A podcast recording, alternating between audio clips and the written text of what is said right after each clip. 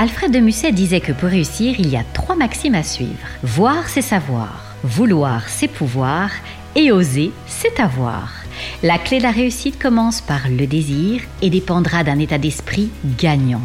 Bonjour et bienvenue à tous dans mon neuvième épisode Confidence de dirigeants consacré à l'ambition et à la réussite. Vaste sujet que je vais vous inviter à mûrir au travers du témoignage de mon invité qui voit la vie en très grand et vous transmettra son secret pour cultiver le succès. Et dans ce contexte si incertain mais ô combien passionnant, nous pouvons tous sortir notre épingle du jeu et faire preuve d'une réactivité, d'une agilité insoupçonnée pour s'adapter et surmonter tous les obstacles.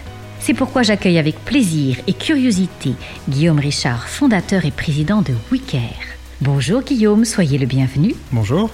Alors pour planter le décor de notre rencontre, celle-ci eut lieu lors d'un dîner-conférence au cours duquel mon sémillant personnage, à l'allure élégante et plutôt décontractée, s'est lancé avec aplomb à l'assaut de l'auditoire en racontant son incroyable épopée avec humour et simplicité.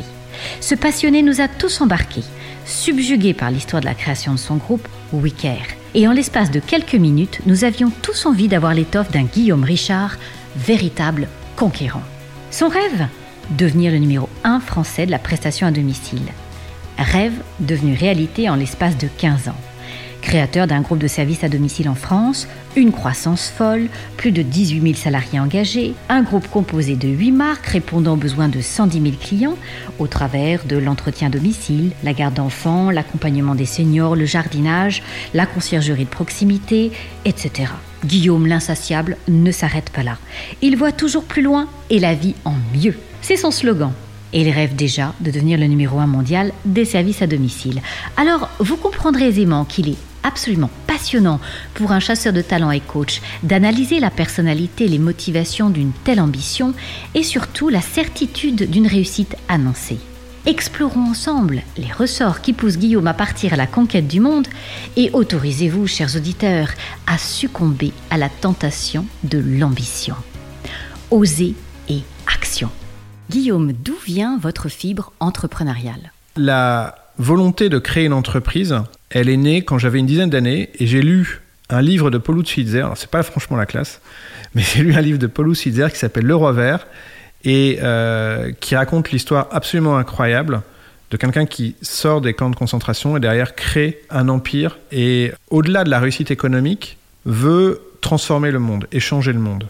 Et c'est ça que j'ai adoré dans cette histoire. Et je me suis dit, moi aussi, j'ai envie de changer les choses, changer le monde, apporter quelque chose. Alors vous allez me dire, c'est très mégalomaniaque. Mais oui, je sais, mais comme tous les chefs d'entreprise, euh, je soigne ma mégalomanie en essayant de créer euh, et de développer au mieux une entreprise. Qu'est-ce qui caractérise selon vous l'âme d'un entrepreneur? C'est justement cette volonté de changer le monde. Alors on peut vouloir changer le monde à différents niveaux. On peut vouloir changer les choses au niveau de son village, de sa ville, de son département, de son pays, voire au niveau du monde complet. Parce qu'on a envie, par exemple, parce qu'on est pizzaiolo, on a envie d'apporter la meilleure pizza qui existe. Parce qu'on pense qu'on a quelque chose de particulier à apporter qui va toucher les clients.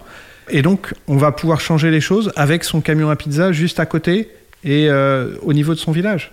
Mais on peut aussi avoir envie d'apporter cette vision, cette façon de faire des pizzas pour l'ensemble du monde et on crée Pizza Hut. Mais toutes ces volontés, à chaque fois, toutes ces créations, toutes ces volontés entrepreneuriales, elles partent d'une idée qui est je souhaite apporter quelque chose de particulier au monde. Je souhaite créer, dans une certaine manière, changer le monde. Tout à fait. Je pense que c'est ça. D'où est venu le concept de votre société et comment avez-vous eu le déclic pour sauter le pas? En fait, j'ai euh, cherché après, euh, donc j'ai fait des études d'école de commerce parce que j'avais cette idée de, et cette volonté de créer une entreprise. Pour autant, au départ, j'ai commencé à travailler en tant que salarié parce que j'avais besoin d'acquérir un peu d'expérience et d'avoir un peu d'argent pour lancer euh, mon entreprise. Euh, et en parallèle, je réfléchissais à énormément d'idées de création d'entreprise. Et j'ai atterri sur cette idée de plateforme de service à la personne, de service à domicile, parce que c'est l'idée qui n'était pas celle qui créait le plus de richesse pour moi, mais c'était celle qui crée le plus de valeur. Le plus de valeur parce qu'on a un impact social qui est extrêmement important. Sur les 15 dernières années, on a créé 18 000 emplois nets en France. C'est beaucoup. Donc on a un vrai impact social. Et puis en plus, ce sont des emplois qui sont de plus en plus qualitatifs, sur lesquels on a, on a, on a réussi le pari de la quantité et sur lequel on doit aujourd'hui fortement et sur lequel on se penche fortement sur le pari de la qualité. Donc on a créé beaucoup et euh, ce qui est important aujourd'hui, c'est que ces emplois ils sont en CDI, euh, qu'il y ait des possibilités d'évolution professionnelle, que ce soit des sources d'épanouissement pour l'ensemble de nos collaborateurs. Et donc on travaille vraiment la qualité. Donc on a un impact social très important, mais on a aussi un impact sociétal. Pourquoi? Parce qu'on répond aux attentes des euh, familles en gérant pour elles l'équilibre entre la vie pro et la vie perso, en gérant le ménage, les courses, la préparation des repas, etc. etc. On accompagne les enfants dans leur réveil et leur développement avec nos prestations de garde d'enfants. On accompagne les personnes âgées dans euh, leur bien vivre à domicile et bien vieillir à domicile en leur permettant de rester chez eux le plus longtemps possible et de continuer à vivre le plus longtemps possible la vie qu'ils souhaitent. Et donc on a un impact sociétal extrêmement fort. Et puis on a un impact économique parce que euh, l'activité que l'on génère crée des recettes fiscales et euh, de la création de richesses pour l'ensemble des Français. Donc impact social, impact sociétal, impact économique, on a vraiment un métier qui a énormément de sens. Donc c'est pour ça que j'ai opté et choisi ce secteur d'activité qui est les services à la personne. Comment avez-vous sauté le pas entre le monde de l'entreprise en tant que salarié à entrepreneur? J'étais à l'époque euh, dans une société qui est absolument extraordinaire, qui est la Française des Jeux. Les collaborateurs de la Française des Jeux sont en moyenne des gens extrêmement bons, qui a des produits qui sont très sympas sur lesquels travailler, avec des conditions de travail et de rémunération qui sont extrêmement bonnes. Et pour autant, j'ai décidé de partir parce que je pense que c'est important de vivre ses rêves et d'avoir des ambitions. Et moi, j'avais ce rêve de créer une entreprise. Ouais, apporter ma, pierre à l'édifice commun. Et c'est ce que j'ai essayé de faire. Euh, et donc, euh, je suis parti malgré les très bonnes conditions, malgré euh, le fait que je m'éclatais dans mon boulot, pour aller vivre mon rêve. Avoir de l'ambition, qualité ou vilain défaut? Avoir de l'ambition n'est que une qualité, ne peut être que une qualité. Ce qui peut être un vilain défaut, c'est si vous pensez que la fin justifie les moyens. Et si vous êtes prêt à toutes les compromissions pour atteindre votre but. Ça, c'est pas bien. C'est là où il peut y avoir effectivement le revers de la médaille. Mais avoir de l'ambition, c'est extraordinaire. Il faut que tout le monde ait un rêve et tout le monde ait une ambition. Et l'ambition, encore une fois, quand je disais tout à l'heure changer le monde, ça peut être changer au niveau de l'ensemble de la Terre. Mais ça peut être aussi juste changer son monde. Avoir l'ambition d'être heureux, c'est une super ambition. Avoir l'ambition d'être un super parent, c'est une super ambition. Il y a plein d'ambitions qui sont extraordinaires. Il faut avoir ses ambitions, il faut avoir ses rêves. Quels atouts avez-vous développés pour vous adapter à la transformation de votre société en groupe de 18 000 personnes? Effectivement, je pense que ce qu'il y a derrière euh, la question, c'est que quand vous lancez votre entreprise, au départ, vous êtes seul. Et puis après, vous, êtes deux. Quand vous êtes deux, il faut apprendre à partager. Puis après, vous êtes dix. Il faut apprendre à déléguer. Vous, devez, vous êtes 100. Il faut apprendre à structurer. Vous êtes mille. Vous êtes dix mille. Votre job, il a fondamentalement changé. Fondamentalement. Vous êtes passé d'un job d'homme orchestre, où vous étiez en train de faire euh, du pipeau et des claquettes en même temps, à un job de chef d'orchestre. Les compétences qui sont nécessaires ne sont pas du tout les mêmes. Et c'est pour ça d'ailleurs que euh, très souvent, le chef d'entreprise est le principal ennemi de la croissance de son entreprise.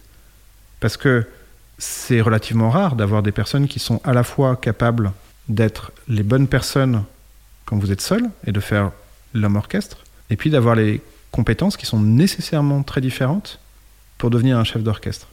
Et donc il a fallu s'adapter, effectivement, et développer des compétences différentes, y trouver du plaisir, parce que je pense que c'est la chose la plus importante, trouver du plaisir dans ce que l'on fait, parce qu'on ne peut être bon que si on est épanoui dans son métier. Et c'est d'ailleurs, je pense, la première des responsabilités d'un manager et d'un chef d'entreprise, que de créer les conditions de l'épanouissement pour ses collaborateurs.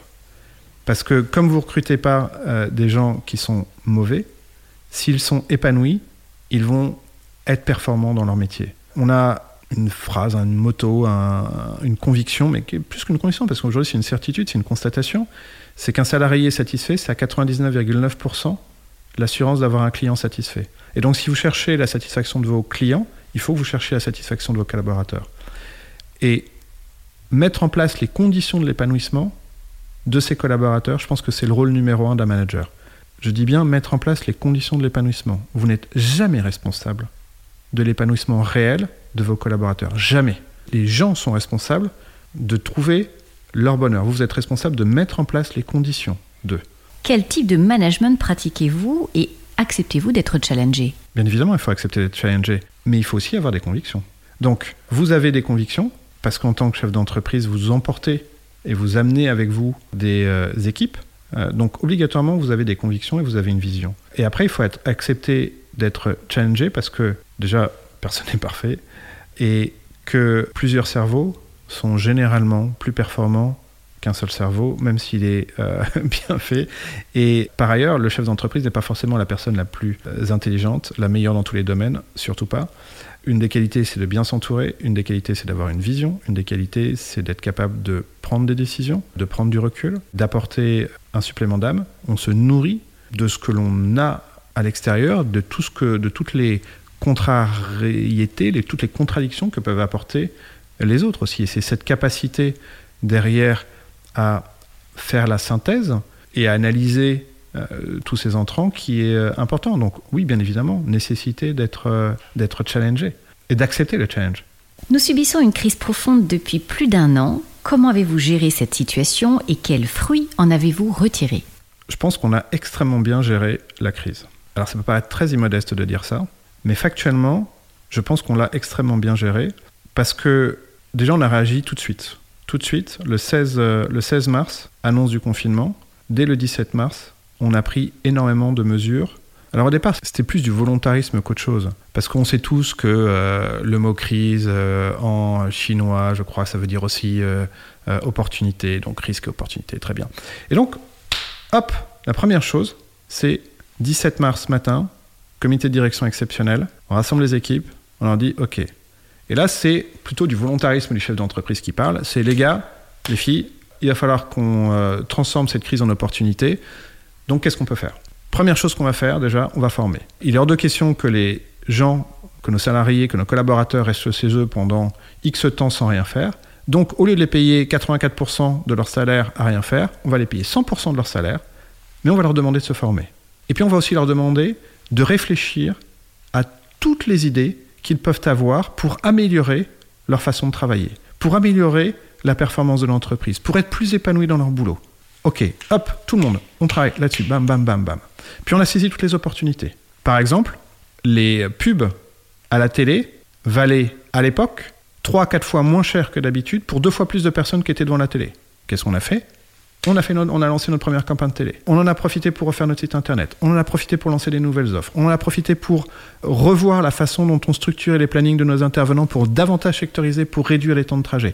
On en a profité pour faire plein de choses vraiment énormément de choses, revoir de fond en comble, de la cave au grenier, l'organisation de l'entreprise, l'organisation des différentes entreprises du groupe, en se posant la question de on a une opportunité absolument extraordinaire qui est pendant un peu plus d'un mois, le monde est gelé, profitons-en pour réfléchir et pour améliorer les choses. Et on est sorti du premier confinement mi-mai avec 25 à 30% d'activité supplémentaire par rapport à avant la crise. On a fait un été et un début de rentrée extraordinaire. On était super patate parce que vraiment les équipes ont super bien bossé, partout, à tous les niveaux. Que ce soit des intervenants qui ont continué à assurer des prestations pendant la crise. Il a fallu rassurer aussi un certain nombre de nos franchisés qui ont été pris de panique, parce qu'on a une responsabilité absolue sur la santé et la sécurité de nos salariés. Et donc, continuer à effectuer des prestations, parce que nous, on devait continuer à effectuer certaines prestations, notamment les prestations auprès des personnes âgées ou handicapées, qu'on n'allait pas abandonner. Donc, il a fallu rassurer, il a fallu prendre les bonnes mesures.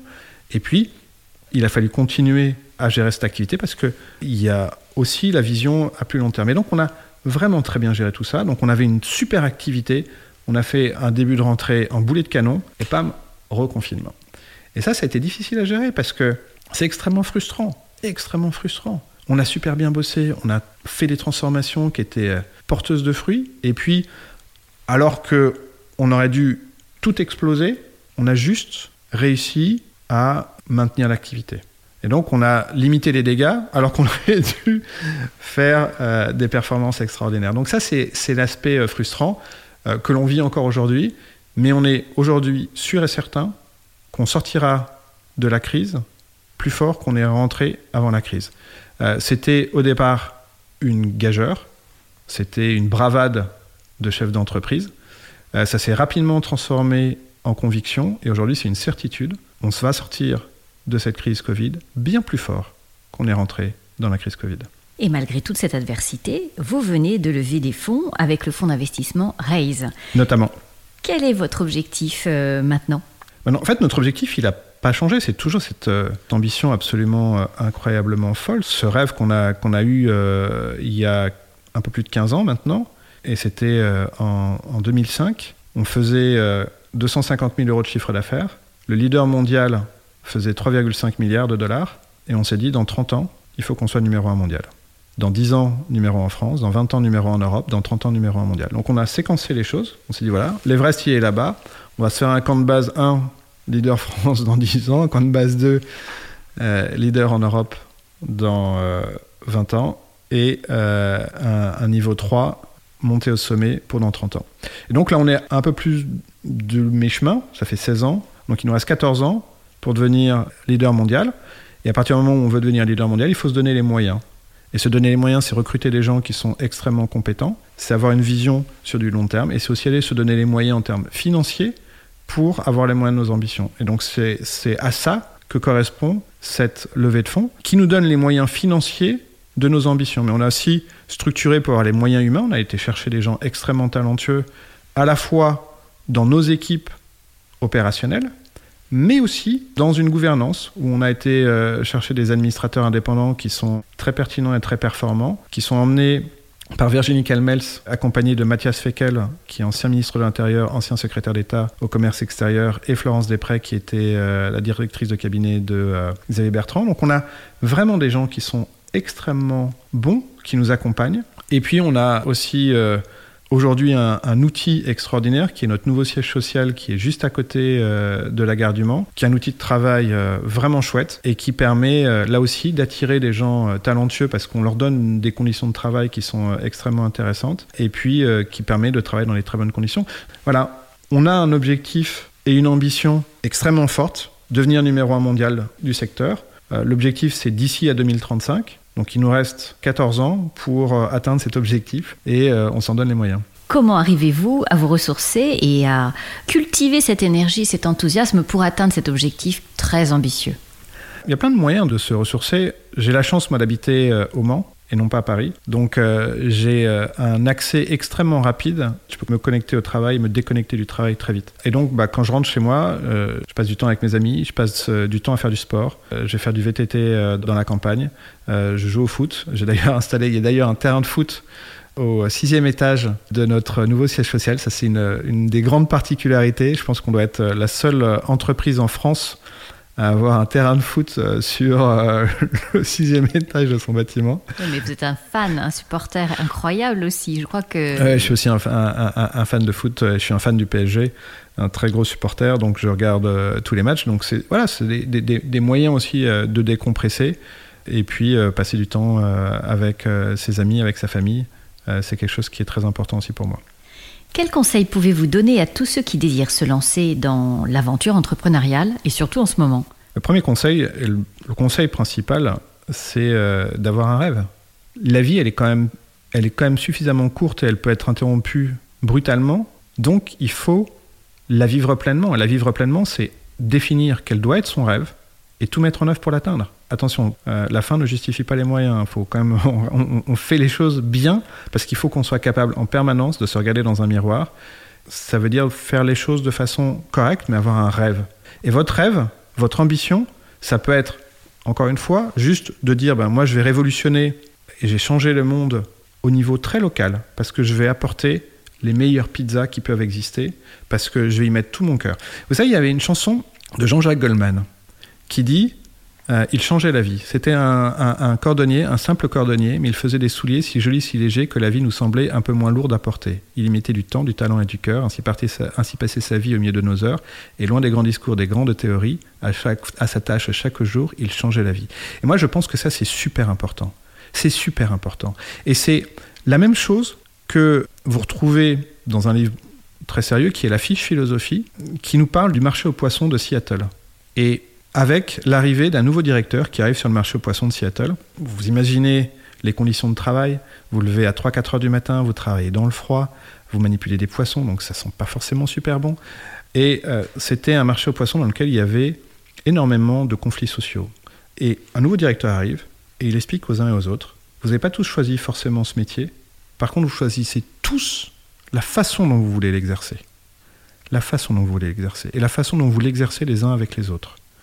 Et donc, on ne va pas changer le métier, mais je vais travailler avec vous pour qu'on change la façon dont vous exercez votre métier et dont vous en tirez du plaisir et dont vous pouvez en tirer un épanouissement personnel. Et donc, il a mis en place plein de choses. Des choses qui peuvent paraître très symboliques, très accessoires. Par exemple, et des jours, euh, bah, on arrivait, on était euh, déguisé en cow-boy ou en indien euh, parce que ça donnait un peu de fun et un peu de trucs sympas. Et en fait, il a demandé aux uns et aux autres aussi de mettre en place comment est-ce que je peux enchanter mon quotidien et le quotidien de mes collègues et le quotidien de mes clients. Comment est-ce qu'on peut l'enchanter? Alors c'est passé par des déguisements, par on se déguise tous en cow-boy indien, mais c'est passé par plein de choses sur comment est-ce que je peux enchanter.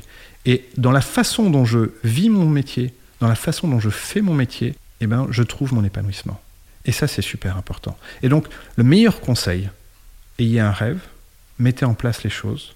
Et ça, c'est que vous soyez entrepreneur ou que vous soyez même salarié. Ayez un rêve et donnez-vous les moyens de réaliser votre rêve et trouvez-y du plaisir. C'est super important de euh, prendre du plaisir dans ce que l'on fait et euh, de s'éclater dans ce que l'on fait. C'est quoi pour vous la réussite? C'est exactement ce que je viens de vous expliquer. C'est tout ce que je viens de vous expliquer, la réussite. La réussite, c'est euh, avoir une vie qui soit remplie de bonheur pour soi et pour les autres. Je pense qu'on ne peut pas être heureux si les gens autour de nous ne sont pas heureux. Donc, essayons de, mettre, de faire en sorte que l'on apporte notre pierre à l'édifice et au bonheur commun. Et je pense que vous aurez réussi votre vie si le soir de votre vie, vous pouvez vous dire, j'ai été heureux et j'ai apporté du bonheur autour de moi. Quelle serait votre devise? Les devises, elles sont plutôt autour de mettre en œuvre les conditions qui permettent aux autres d'être heureux. Essayez de contribuer plutôt que rendre. Sois heureux et contribue au bonheur des autres. Très jolie devise. Guillaume, je vous remercie pour cette conversation passionnante et riche hein, qui apportera à tous ceux qui nous écoutent une bonne dose d'énergie et d'audace pour euh, concrétiser leurs rêves et leurs ambitions. Je vous souhaite euh, ainsi qu'à tous vos salariés beaucoup de succès et toute la reconnaissance qu'ils méritent pour leur engagement et leur mission. À très bientôt. Merci, à bientôt.